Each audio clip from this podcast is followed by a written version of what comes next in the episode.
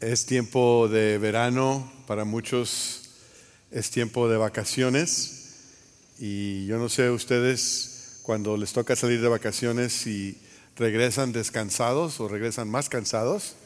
Ah, recuerdo hace unos años que una familia en nuestra iglesia ah, que estaba viviendo temporalmente por cuestiones de trabajo en Santiago de Chile y nos dijeron cuando quieran venir acá en verano nada más consigan su vuelo y aquí se quedan y aquí los alimentamos y no se preocupen de nada. Y luego mi esposa se, se dio cuenta de que en, en, Chile en el mes de julio es invierno. Y dijimos, bueno, pues vamos. Entonces fuimos y mi esposa dice, no sé cuándo va a ser la, última la próxima vez que vengamos, así que voy vamos a aprovechar. Y ella quería salir temprano en la mañana y ver cuando menos dos museos o dos catedrales o dos eh, lugares de compras, bueno, siempre había el de compras, ese era, eh, eh, ese era de... Y, este, y salíamos y nos subíamos al, al metro y íbamos a, lugares y llegábamos en la noche cansadísimos y a hacer de cenar y, y, en la plática y eso. Y así fue todos los días, íbamos a dos, tres lugares, hasta nos tocó esquiar ahí en, en, en ese lugar y llegamos a, McAllen cansadísimos, ¿no?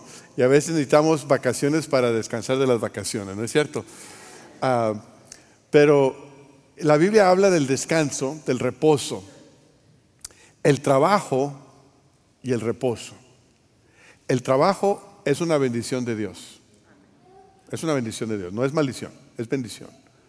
Y el reposo también es bendición de Dios. Y el reposo no tiene que ver simplemente con hacer nada. A veces el reposo es descansar y tomar una siesta, pero no tiene que ver con la falta de actividad o con ser pasivo, sino con un tipo de actividad distinta, un tipo de actividad que recrea, que, uh, que, que, trae vida, que, que distrae de lo común, ¿verdad? Entonces, hoy vamos a hablar de un mejor reposo. Estamos en la serie del libro de Hebreos donde estamos hablando de que Cristo es mejor. Y hemos hablado en domingos anteriores de que Cristo es mejor que los ángeles, Cristo es mejor como un ser humano, porque era ser humano 100% y divino 100%, de que Cristo es mejor que Moisés, el domingo pasado el hermano Julio Varela nos trajo ese mensaje, y el día de hoy vamos a hablar de un mejor reposo, y les invito a abrir sus Biblias conmigo, si las traen, o sus eh, teléfonos, sus tabletas, a Hebreos capítulo 4 versículo 1. Quizás usted ya tiene su hojita donde va a llevar a las notas del mensaje, donde tiene cómo responder a la palabra de Dios y preguntas de discusión para la familia o para su grupo. Hebreos 4, versículo 1, dice la Biblia, cuidémonos por tanto, no sea que aunque la promesa de entrar en su reposo sigue vigente, alguno de ustedes parezca quedarse atrás porque a nosotros, lo mismo que a ellos, se nos ha anunciado la buena noticia. Pero el mensaje que escucharon no les sirvió de nada, porque no se unieron en la fe a los que habían prestado atención a ese mensaje. En tal reposo entramos los que somos creyentes, conforme Dios ha dicho, así que en mi enojo hice este juramento, jamás entrarán en mi reposo. Es cierto que su trabajo quedó terminado con la creación del mundo, pues en algún lugar se ha dicho así del séptimo día. Y en el séptimo día reposó Dios de todas sus obras. Y en el pasaje citado también dice, jamás entrarán en mi reposo. Fíjense la exhortación que se le da a los hebreos, dice que cuidémonos por tanto, no sea que aunque la promesa de entrar en su reposo sigue vigente, alguno de ustedes parezca quedarse atrás. Cuidado de no quedarse atrás. Cuidado de no quedarse afuera del reposo de Dios. Y cuando vemos eh, esta, esta visión, este cuadro tan vívido de la redención de Dios del pueblo de Israel, que empieza en Egipto, sigue con el éxodo, con el viaje en el desierto y termina en la tierra prometida, cuando vemos esa historia tan, tan amplia, tan vívida, recordamos que en la salvación de Dios hay una invitación a entrar en su reposo. La salvación es la invitación de Dios a entrar en su reposo. ¿Has entrado tú en el reposo de Dios? ¿Vives en ese reposo? Si tú eres un, creyente que estás cansado y estás agobiado, hoy la palabra de Dios va a hablar a ti. Si eres un creyente que, que estás fatigado, que estás desanimado, hoy la palabra de Dios tiene un mensaje para ti. Vamos a verlo. La primera cosa que resalta para mí en este pasaje es que la obra de Dios es perfecta. La obra de Dios es perfecta. Hace algunos meses que yo noté en la cocina de nuestra casa, que la llave tenía una fuga, estaba goteando. Yo en mi casa hago reparaciones, algunas pequeñas, cambio eh, los, a veces he cambiado los abanicos del, techo, he, cambiado las cabezas de la, regadera y, y, cositas por el estilo. Y yo busqué en el YouTube cómo arreglar la gotera de la cocina y vi el video que en dos minutos la persona lo cambió. Era cuestión de sacar un cartucho y poner otro cartucho. O sea, había que desatornillar, poner el cartucho y volver a atornillar.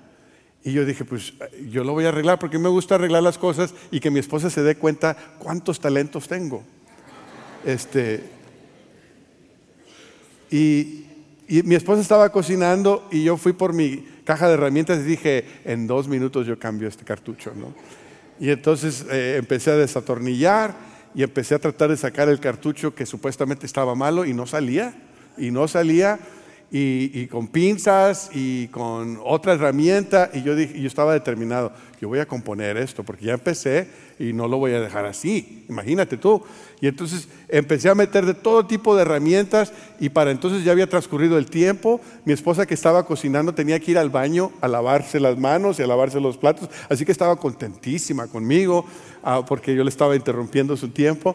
Y, y yo insistí hasta que barrí la rosca y ya no se podía hacer nada. Fui a la casa de partes y me, vendieron herramientas y me vendieron otras partes y, ahí estuve, la cuestión duró varios días, varios días, con el agua cerrada de la cocina.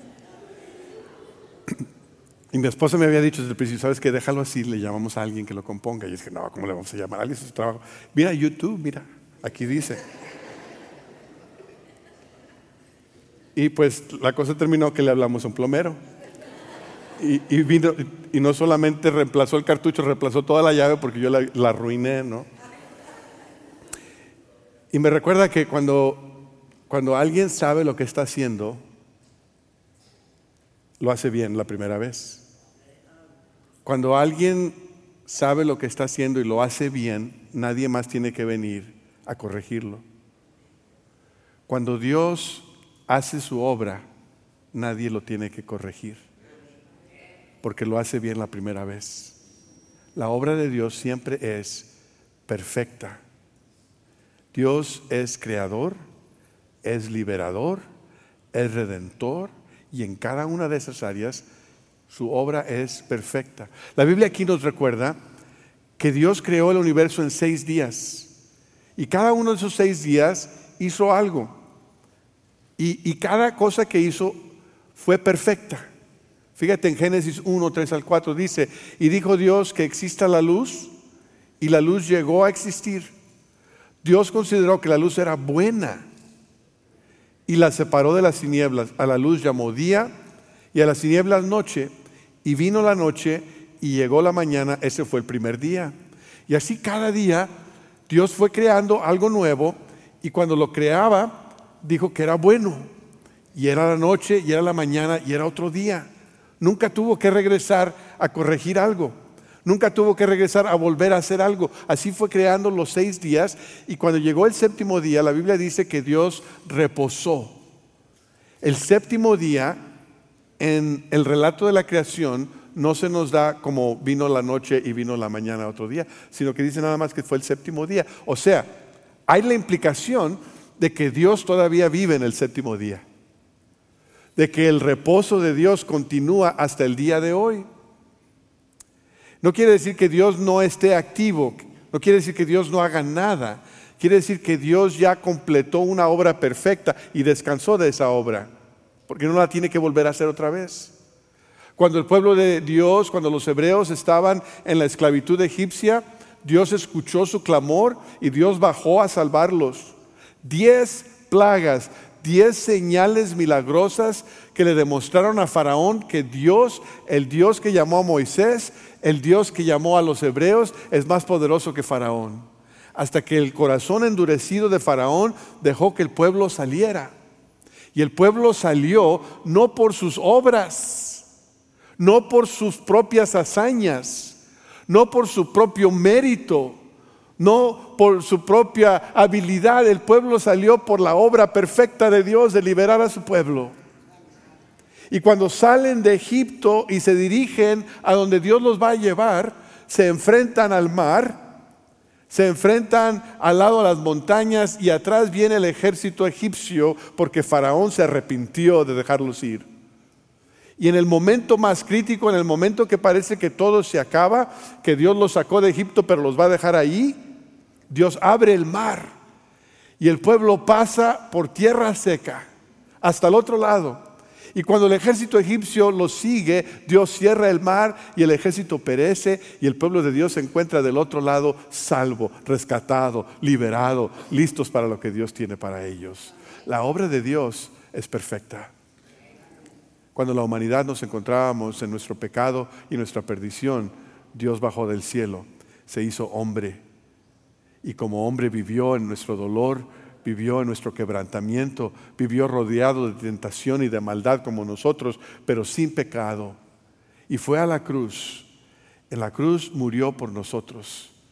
En la cruz llevó el pecado de toda la humanidad sobre sus hombros. En la cruz estrechó sus brazos para cerrar el abismo que existe entre una humanidad pecaminosa y un Dios santo.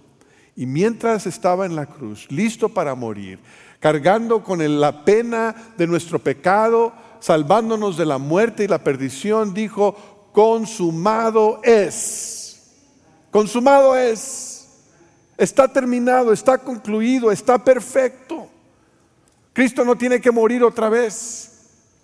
Y no le podemos ayudar a Cristo a que nos salve porque su obra fue perfecta en la cruz del Calvario en la creación, en la liberación de la esclavitud, en la redención en la cruz, el trabajo de Dios, la obra de Dios está completo, está hecho, está acabado. Y porque Él ha completado, porque Él ha perfeccionado, porque Él ha hecho una obra completa, nosotros podemos descansar. Podemos descansar. No quiere decir que no trabajemos, no quiere decir que no haya actividad, quiere decir que no tenemos que vivir con la inquietud de añadirle algo a lo que Dios ya hizo, a lo que Dios ya cumplió, a lo que Dios ya garantizó. El reposo de Dios es un testimonio de la perfección de su obra y es una invitación a nosotros para entrar en su reposo, para descansar en él. Seguimos leyendo el pasaje capítulo 4, versículo 6. Dice, sin embargo, todavía falta que algunos entren en ese reposo. Y los primeros a quienes se les anunció la buena noticia no entraron por causa de su desobediencia. Por eso Dios volvió a fijar un día, que es hoy, cuando mucho después declaró por medio de David lo que ya se ha mencionado. Si ustedes oyen hoy su voz, no endurezcan el corazón si Josué les hubiera dado el reposo, Dios no habría hablado posteriormente de otro día. Por consiguiente, queda todavía un reposo especial para el pueblo de Dios, porque el que entra en el reposo de Dios descansa también de sus obras, así como Dios descansó de las suyas. Esforcémonos pues por entrar en ese reposo para que nadie caiga al seguir aquel ejemplo de desobediencia. Aquí está la implicación. Si la obra de Dios está completa, entonces ¿qué implica? Que necesitamos entrar en su reposo. Y si la Biblia nos exhorta a entrar en su reposo, versículo 7, todavía falta que algunos entren en ese reposo. Quiere decir que no es automático. Quiere decir que, que, es algo que es intencional. Hay un paso que dar, hay un paso que tú y yo necesitamos dar para entrar en su reposo. Y la, segunda cosa que quiero decirles hoy es que el reposo de Dios está preparado. Dios ha preparado un reposo para que nosotros entremos en Él. Cuando mi hija ah, y mi yerno se mudaron de Lubbock aquí al valle este año, eh, mi, hija me preguntó cuál era mi horario los viernes. Yo le dije, mira, los viernes no voy a la oficina, termino mi mensaje el viernes en la mañana y para mediodía empiezo lo, que para mí es mi, día de reposo. Empieza el viernes a mediodía y termina el sábado en la tarde. Son cuando menos 24 horas en las que decido no hacer trabajo, sino enfocar mi atención, mi energía en una forma distinta.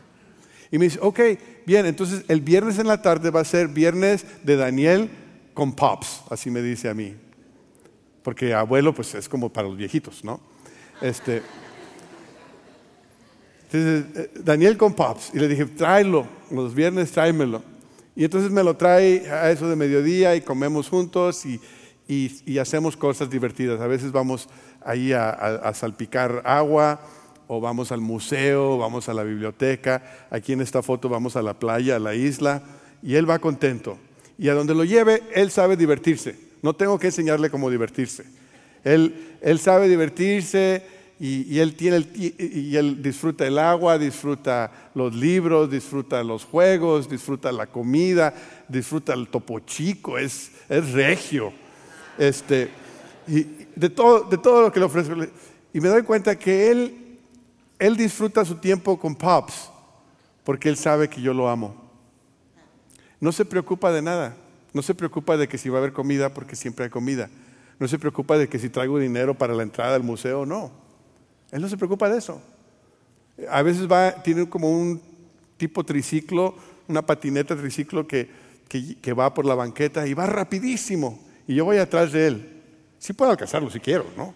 Pero voy atrás. Y y él va, él va, va, y de repente así ve para atrás, así como de reojo, y se da cuenta que estoy ahí y le sigue. Él nada más quiere asegurarse que yo estoy con él y está bien, porque sabe que yo lo voy a cuidar, que lo voy a proteger, que yo lo amo. Y en el amor de Dios, Él ha preparado un reposo para nosotros. Él ha preparado una vida en donde podemos vivir confiados, en donde podemos vivir en paz, en donde no tenemos que preocuparnos porque tenemos un Padre que nos ama, que nos cuida, que nos provee, que nos sustenta. Ha hecho la creación para nosotros, nos ha dado libertad, nos ha perdonado del pecado y ha preparado un reposo para nosotros. Lo hermoso de la salvación es que Dios nos ha salvado de algo, nos salva de, pero también nos salva para, ¿no es cierto? Nos salvó del pecado y la perdición, pero también nos salvó para buenas obras, para ser hijos de Dios, para vivir en el reino de Dios, para vivir en una dimensión espiritual, en una dimensión de reposo. Cuando vemos el ejemplo del pueblo de Israel que salió de Egipto y se dirige a la tierra prometida, nos damos cuenta que la salvación tiene una salida y tiene una entrada. Salimos, el pueblo de Dios salió de Egipto para entrar a la tierra prometida. Nosotros salimos de la oscuridad para entrar en su luz admirable. Salimos de la muerte y la perdición para entrar a la vida abundante. Salimos de una vida pecaminosa para entrar a una vida de santidad. Salimos de una vida donde luchamos y trabajamos en nuestras propias fuerzas para entrar a una vida de reposo en la gracia de Dios. El problema es que a veces el pueblo de Dios salimos de donde Dios nos ha salvado, pero no entramos a donde Dios nos ha preparado. A veces los creyentes se la pasan vagando en el desierto. A veces el pueblo de Dios prefiere quedarse en el desierto que entrar en la tierra prometida. Israel fue liberado por el Señor de la esclavitud en Egipto. Pero su plan no era nada más sacarlos y dejarlos. Su plan era llevarlos a la tierra prometida, una tierra donde fluye leche y miel, una, una, tierra donde había provisión, donde había protección, donde había bendición. El pueblo de, de Egipto no tenía que regresar, el pueblo de Israel no tenía que regresar a Egipto para nada. Tenían que seguir hacia la tierra prometida, donde Dios quería darles un lugar que ellos, a ellos no les pertenecía, donde ellos podían comer de una tierra la cual ellos no habían cultivado, donde ellos podían experimentar la paz de Dios. Dios había preparado esa tierra para ellos. Habían sido oprimidos, habían sido esclavizados, pero Dios tenía un descanso para ellos en la tierra prometida. La tierra prometida era más que un lugar físico para ocupar, era una esfera espiritual para experimentar. Ahí Dios les daría paz, ahí Dios les daría provisión, ahí Dios los protegería de las naciones alrededor, ahí Dios los convertiría en un pueblo santo para que las demás naciones se dieran cuenta que Dios es santo, que Él es el verdadero Dios, que el Dios de Israel es el único Dios. Ahí Dios quería hacer ello en ellos.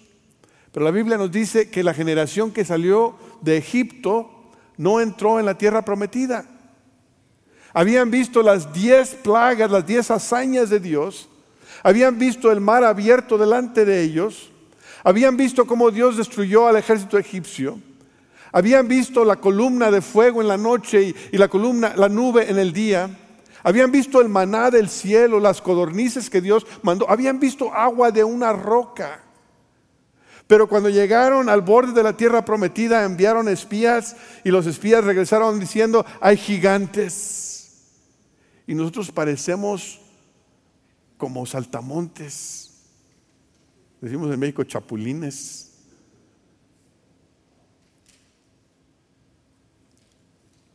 Y no creyeron que el Dios que había hecho aquellas hazañas podía darle la victoria sobre los gigantes. Rehusaron creer que el Dios que los salvó en el pasado puede, puede salvar en el presente y en el futuro. Y Dios se enojó con ellos y dijo, no entrarán en mi reposo porque no creyeron porque no le tuvieron la confianza a Dios que Dios todavía puede hacer milagros, que Dios todavía puede sostener, que el que hace una obra perfecta la va a terminar, la va a concluir, la va a perfeccionar hasta el día de Jesucristo. ¿Cómo es posible que una, un pueblo que ha visto tanto, tantos milagros de Dios, rehúse creer en otro milagro más? La respuesta es por corazones endurecidos. Un corazón endurecido, aunque ve la evidencia enfrente, rehúsa creer. Alguien me mandó un mensaje eh, esta semana, un, audio del pastor David Wilkerson que, que pastoreó eh, en Nueva York. Él ya falleció, pero él, él fue el que estuvo trabajando con pandillas en los años 50, 60 y Ah, escribió La cruz y el puñal, hablando de Nicky Cruz y eso. Pero en este mensaje que alguien compartió conmigo esta semana, se titulaba Acuérdate de la esposa de Lot. Y el texto del pastor David Wilkerson era Lucas 17:32, donde Cristo mismo dice, acuérdense de la esposa de Lot. ¿Se acuerdan que Lot y su familia vivían en Sodoma? Pero la maldad de Sodoma llegó a tal punto que Dios decidió destruirla, traer juicio sobre ella. Aún eran tan depravados que aún los ángeles que Dios mandó, ellos querían tener relaciones con ellos. Y Dios decide enviar destrucción, pero Él salva a Lot y a su esposa y a sus hijas de esa destrucción, los saca. Dios los saca de Sodoma y Gomorra y les dice que vayan a la montaña. Ahora, ellos no saben qué hay en la montaña, ellos no saben qué hay por delante, ellos saben la seguridad de la casa donde vivían. Siempre la jornada de donde Dios nos saca a donde Dios nos lleva es una jornada de fe.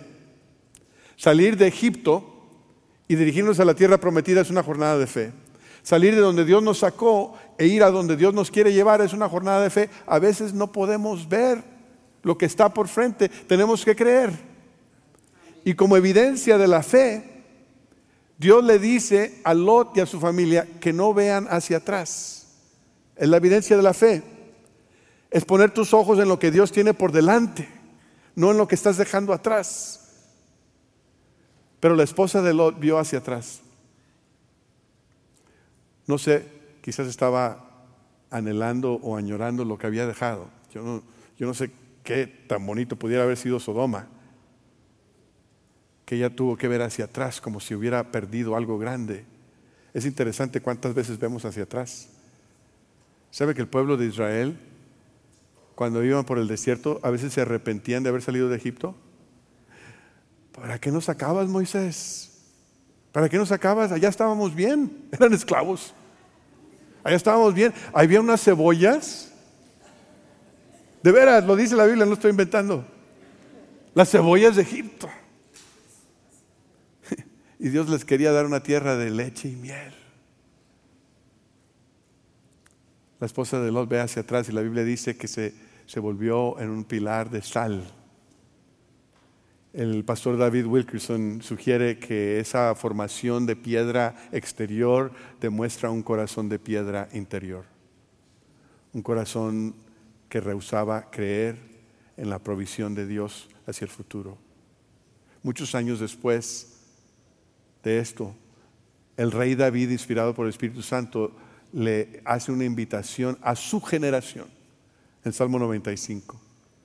Dice, si ustedes oyen hoy su voz, no endurezcan el corazón como en Meribá, como aquel día en Masá en el desierto.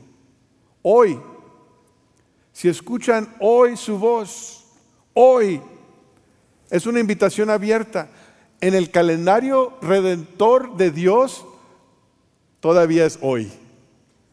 Todavía es día de salvación. Viene un día de juicio.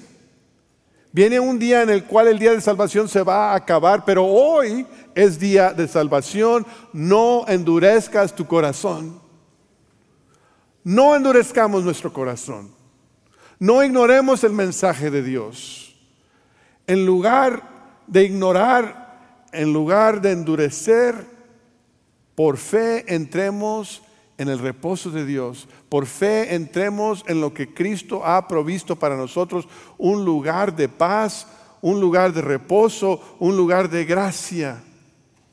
Dios te salvó por gracia y Dios te seguirá salvando por gracia.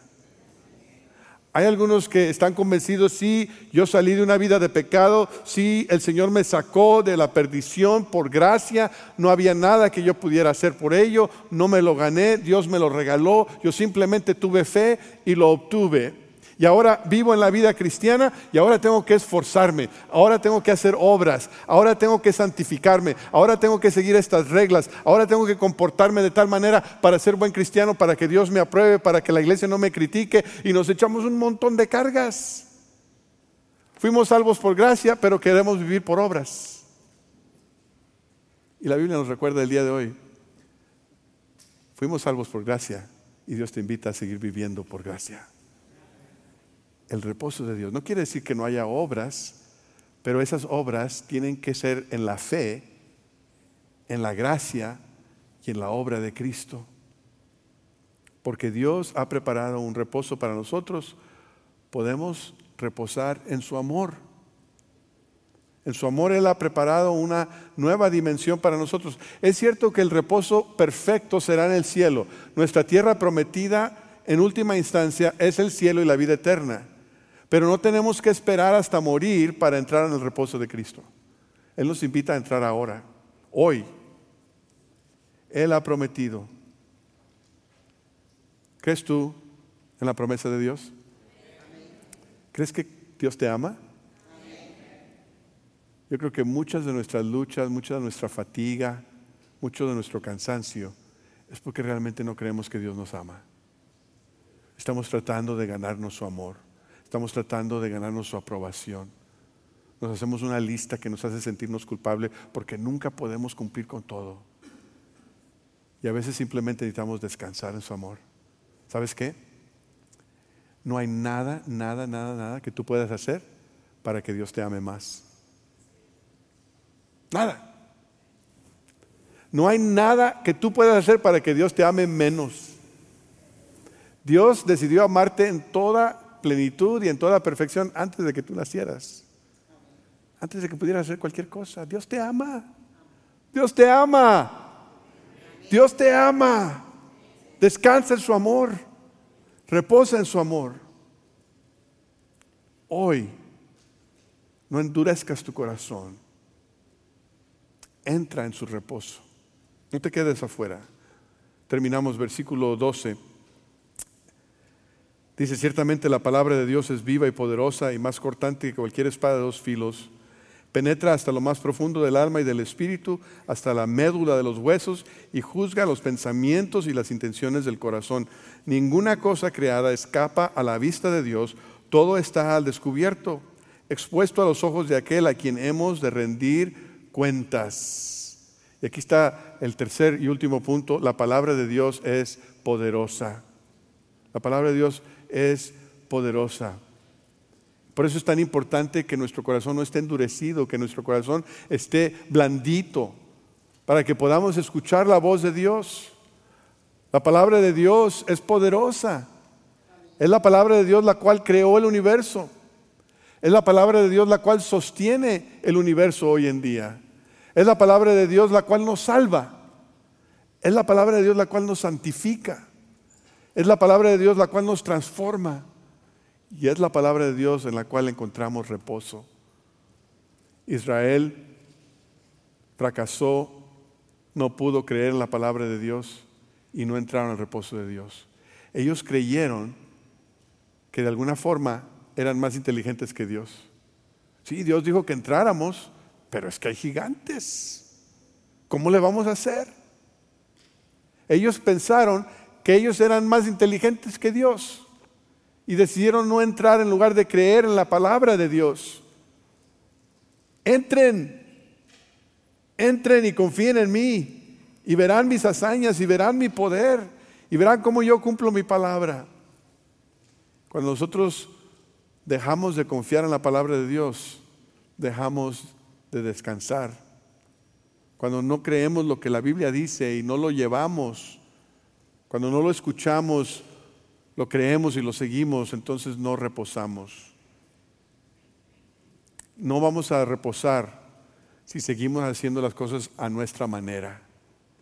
Yo sé que hay una canción a mi manera, pero muchas veces seguimos haciendo las cosas a nuestra manera, nos vamos a fatigar, nos vamos a cansar en lugar de hacerlo a la manera de Dios. Yo he escuchado gente que dice, hermano, yo sé que la Biblia dice tal y tal, pero es que yo, es que yo veo así, yo lo pienso así. O sea, tú eres más sabio que Dios.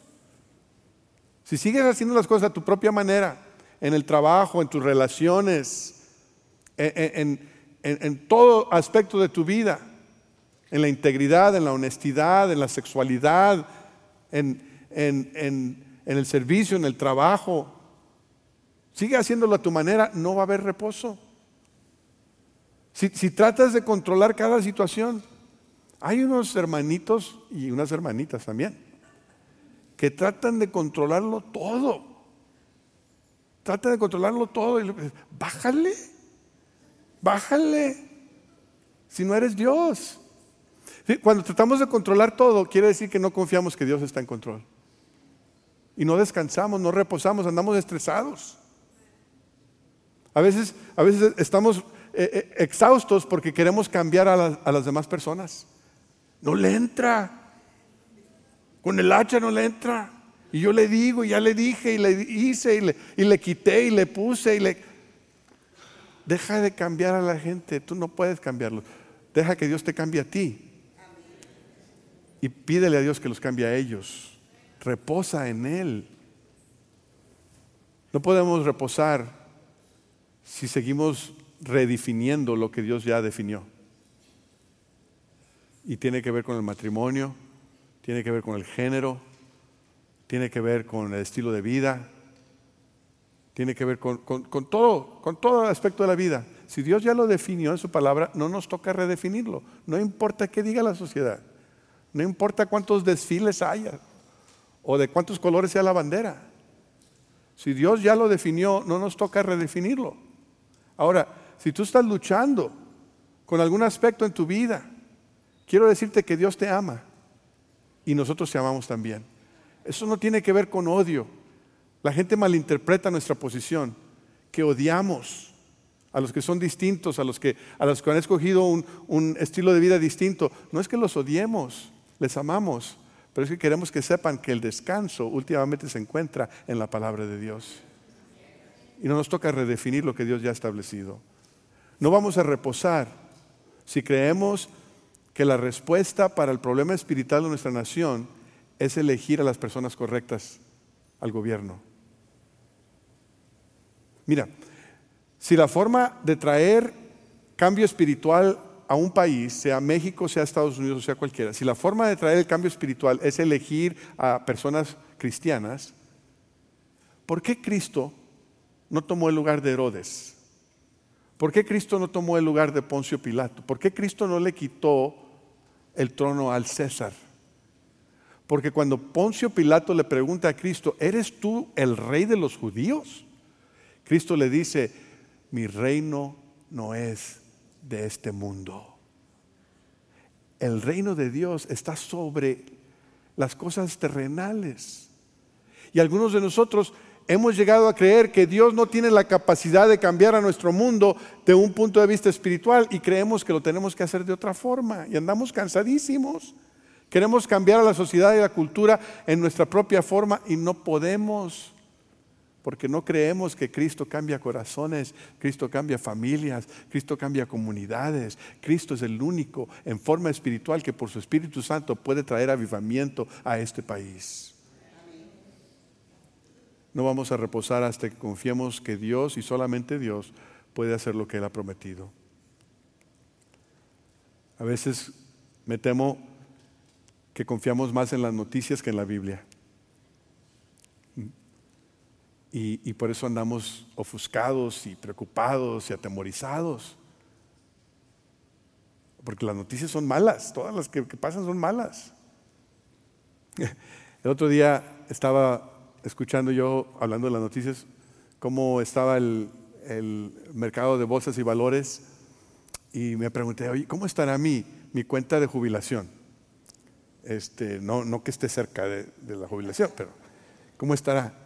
Y, lo tengo en un app y lo busqué en mi teléfono y casi que me da un ataque al corazón, porque la cosa, los 100 dólares que tengo ahí, pues ya, ni están. Y, vi, dije, no, pues eh, yo pensé que me iba a jubilar a eso de los 65, 70, ahora yo creo que va a ser 85.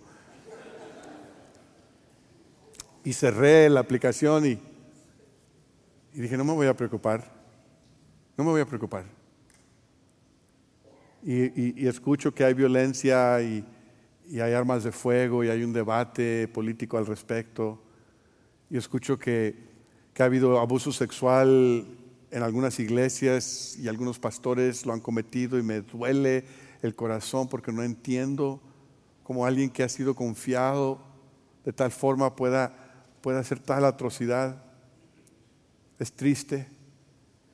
Y escucho las noticias de, las enfermedades nuevas que vienen y, y COVID que regresa. A veces no queremos regresar a Egipto, pero Egipto regresa a nosotros y la inflación y los precios de gasolina, como que dan ganas de, no sé, de reprender a la, a la bomba. Te reprendo. El nombre. ¿Cómo que cinco dólares? Eso no está bien, no es bíblico.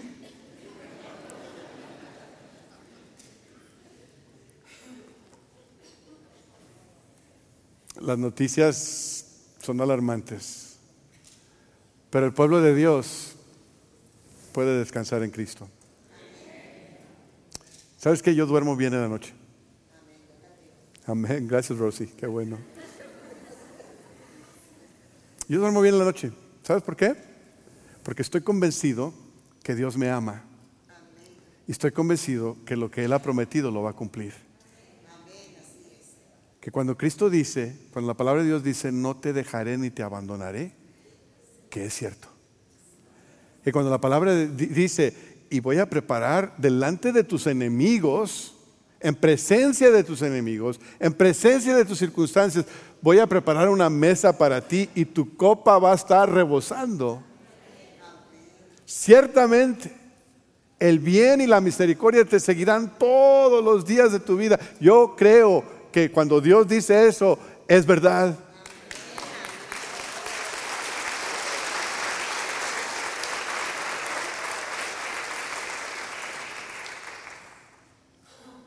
Cuando Dios en su palabra nos hace una promesa, vivimos descansados en esa promesa, aun cuando las circunstancias nos digan de otra forma, porque vivimos por fe y no por vista. Israel no pudo entrar en la tierra prometida porque no creyeron. Y ahora entonces Cristo nos ofrece un mejor reposo. Y te dice a ti hoy, entra en mi reposo. ¿Cómo entras? Es un paso de fe. Es creer en la palabra de Dios. Es creer en la obra de Dios, que ya está completa, que ya está perfecta, y das un paso de fe y dices, voy a creer y voy a vivir en las promesas y en los mandatos de la Biblia. ¿Entrarás? La palabra de Dios es poderosa y podemos reposar en ella. Te invito a que te pongas de pie y cierres tus ojos y consideres cómo has de responder al mensaje de Dios esta mañana. Quizás por primera vez en tu vida necesitas confiar en la obra de Cristo para tu salvación. Te das cuenta que no hay nada que puedas hacer para ganártela, sino que simplemente tienes que por fe recibirla. Quizás el día de hoy tú eres un creyente que has estado viviendo, pagando un poquito por el desierto, en tu propio esfuerzo, en tu propia carne, y has dejado de creer, has dejado de confiar, has dejado de vivir en la gracia y hoy dices voy a entrar en ese reposo. Quizás hoy tu decisión es voy a ablandar mi corazón porque se ha endurecido hay personas que me han herido, hay personas que me han decepcionado y ahora ha endurecido mi corazón y ni la palabra de Dios penetra. Pero hoy voy a dejar que Dios quebrante mi corazón, que Dios me hable. Hoy dejo mi carga aquí. Señor, te damos gracias por tu palabra y ahora al responder en canto, en ofrenda, en oración, Señor, pedimos que tú nos hables y nos ayudes a responder en fe. Cristo Jesús. Amén.